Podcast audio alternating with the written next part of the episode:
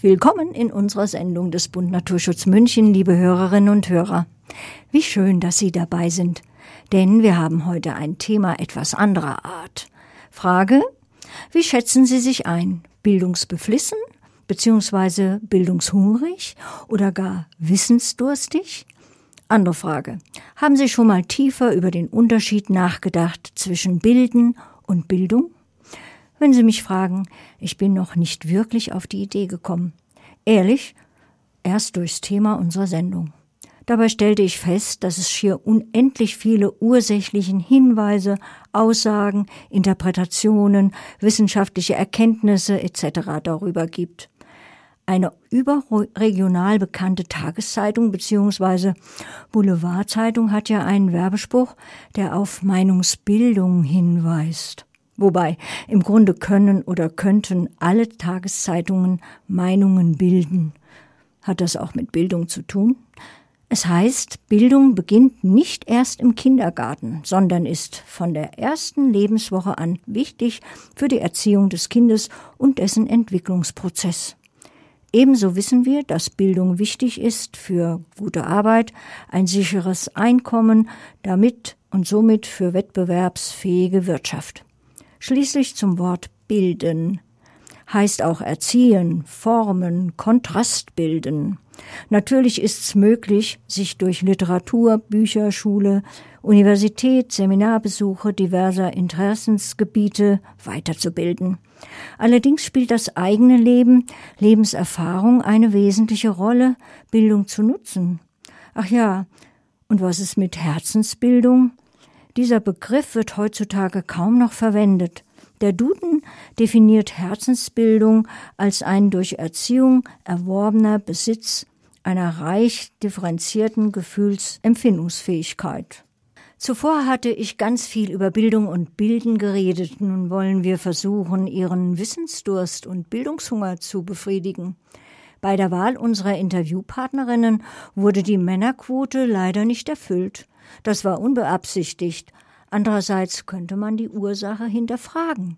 Ähm, besser nicht. Wir haben drei kompetente Expertinnen ihres Fachs gewinnen können, bei unserer Sendung mitzuwirken. Unsere erste Expertin ist heute live zu uns ins Studio gekommen. Frau Diplomingenieurin und Ökonomin Annette Rinn ist aktuell Vorständin vom RCE Regional Center for Expertise on Education for Sustainable Development, Bene München e.V.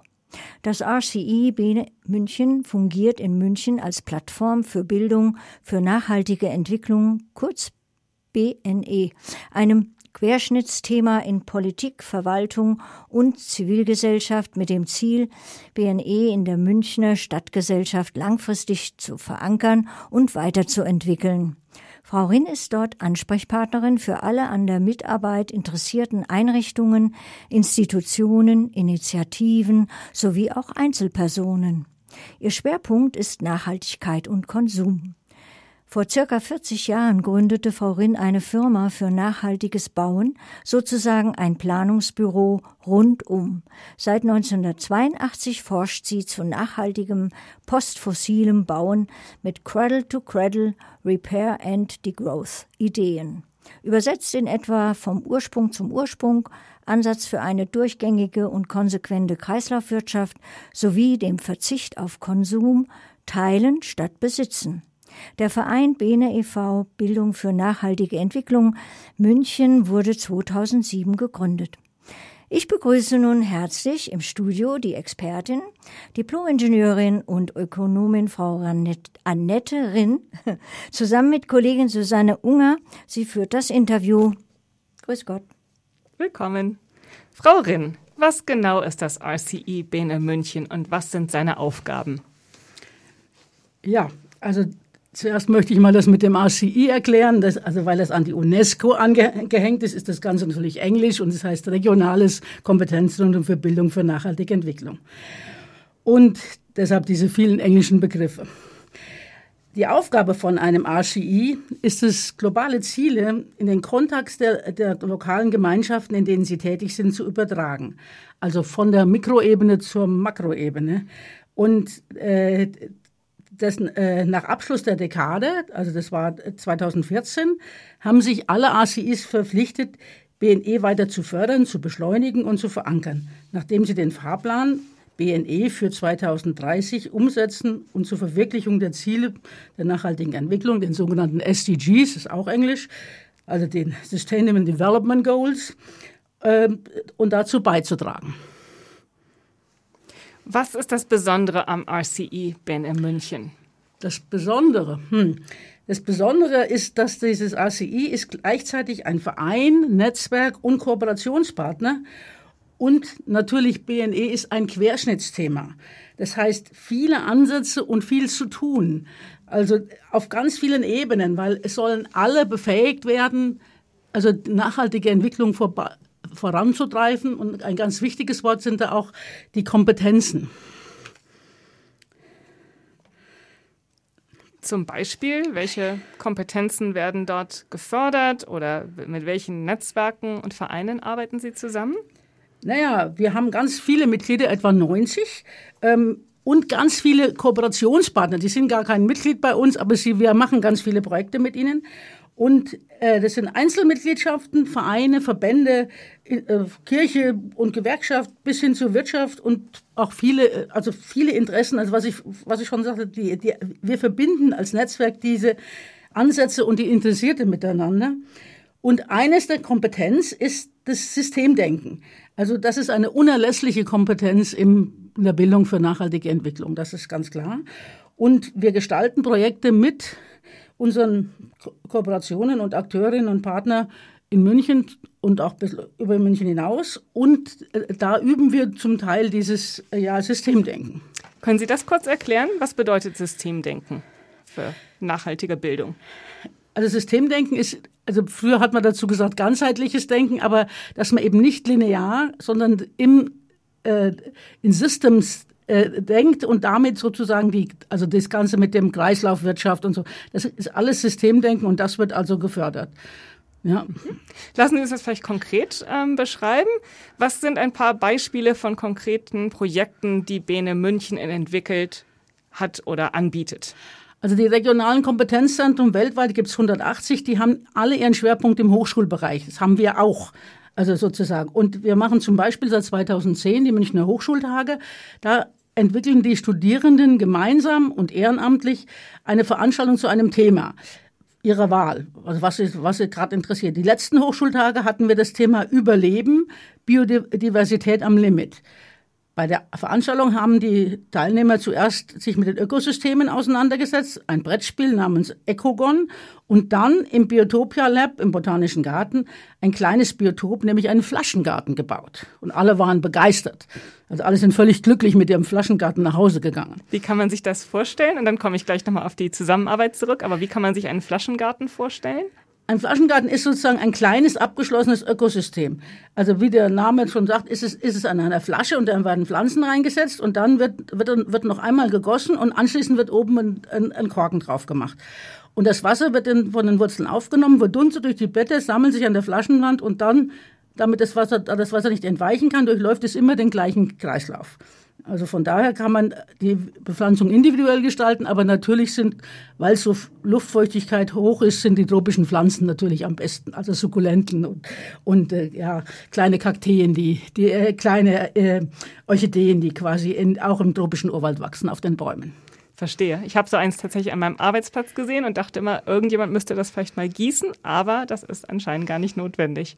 Also Sie haben jetzt gerade von diesem konkreten Beispiel gesprochen und vorher auch erwähnt, dass BNR München mit vielen Hochschulen zusammenarbeitet oder eben jetzt auch zum Beispiel Biotopia. Das Besondere, so habe ich es vorhin herausgehört, ist aber eben auch, dass Sie zum Beispiel mit Institutionen aus Kirche und Gewerkschaft zusammenarbeiten ähm, bis zur Wirtschaft hin. Mhm. Können Sie da vielleicht noch ein paar Beispiele geben, wie die Zusammenarbeit mit Benes Bündnispartnern ausschaut? Also zum Beispiel ein Bündnispartner ist, also aus der, aus der, aus der Wirtschaft war ein großes, äh, ja, europäisches Unternehmen, das quasi äh, BNE schon in den, im Kindergarten äh, äh, oder in einem Kindergarten anbieten will für seine Mitarbeiter und da haben wir quasi Mitarbeiter geschult. Was aber noch wichtig ist von der, von der Universitätsseite, da möchte ich nochmal hin. Also aktuell haben wir eben einen, äh, den, den Münchner Nachhaltigpreis und BNE. Der, der läuft gerade, läuft er noch bis zum 31.07.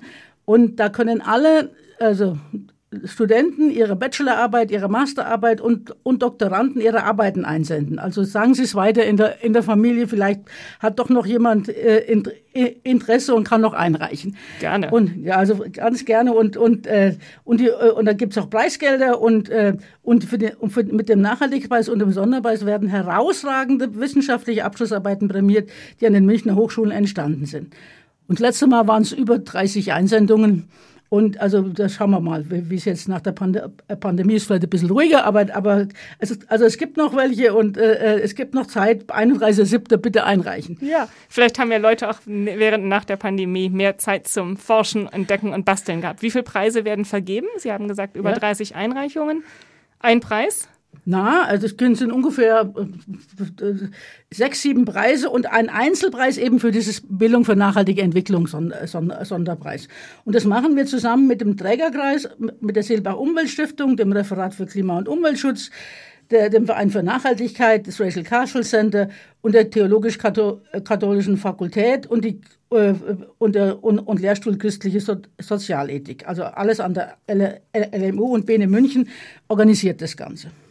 Sehr schön. Es klingt so, als ob sehr viele Leute da involviert sind. Sind die dort alle berufstätig oder zum Teil auch ehrenamtlich engagiert, wie Sie zum Beispiel in Ihrer Tätigkeit als Vorständin? Also, äh, also die, da ich sozusagen eher dem, dem praktischen Teil der Bevölkerung zugehörig bin, äh, äh, mache ich da weniger mit, aber die, aber die Professoren äh, und die Professorinnen, die das machen, die, die das beurteilen, sind alle äh, sehr engagiert und machen das zum Teil ehrenamtlich neben ihrer mhm. Arbeit.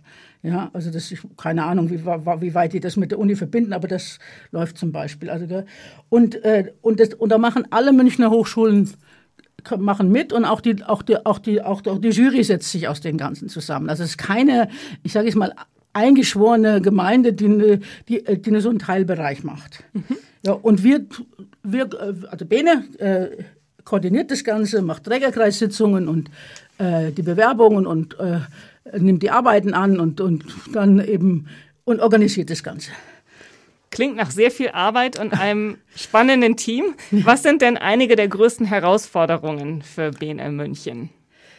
Naja, die, die Netzwerkarbeit ist natürlich, äh, wie im Moment üblich, äh, sehr schwierig mit, mit, äh, nach, nach der Pandemie. Aber die Netzwerkarbeit, also in, während der Pandemie ging es uns sogar ganz gut, weil äh, weil die Zusammenarbeit der Akteurinnen im positiven äh, Sinne befeuert wurde. Man traf sich ohne Zeitverlust lokal, regional und international. Und wir haben sogar ein Format gehabt, das hieß 66 Minuten, war, war, in, äh, war in, in Berg am Leim und das ist total gut ange, angekommen. Jetzt nach der Pandemie sind alle ein bisschen müde und die Bürger bringen sich eh nicht an. Deshalb versuchen wir ganz spannende, ja, starke und interessante Angebote für die Menschen äh, äh, äh anzubieten und die wieder zum Mitgestalten zu bewegen. Sehr schön. Vielleicht hilft unsere Sendung ein kleines bisschen mit dabei. Wie können denn auch Neueinsteigende bei Bene sich engagieren? Wie kann Bene neue Leute gewinnen? Ja, also unsere Arbeitsgruppen bieten sich dafür an. Es gibt jetzt gerade zwei neue Arbeitsgruppen, zwei neue AGs.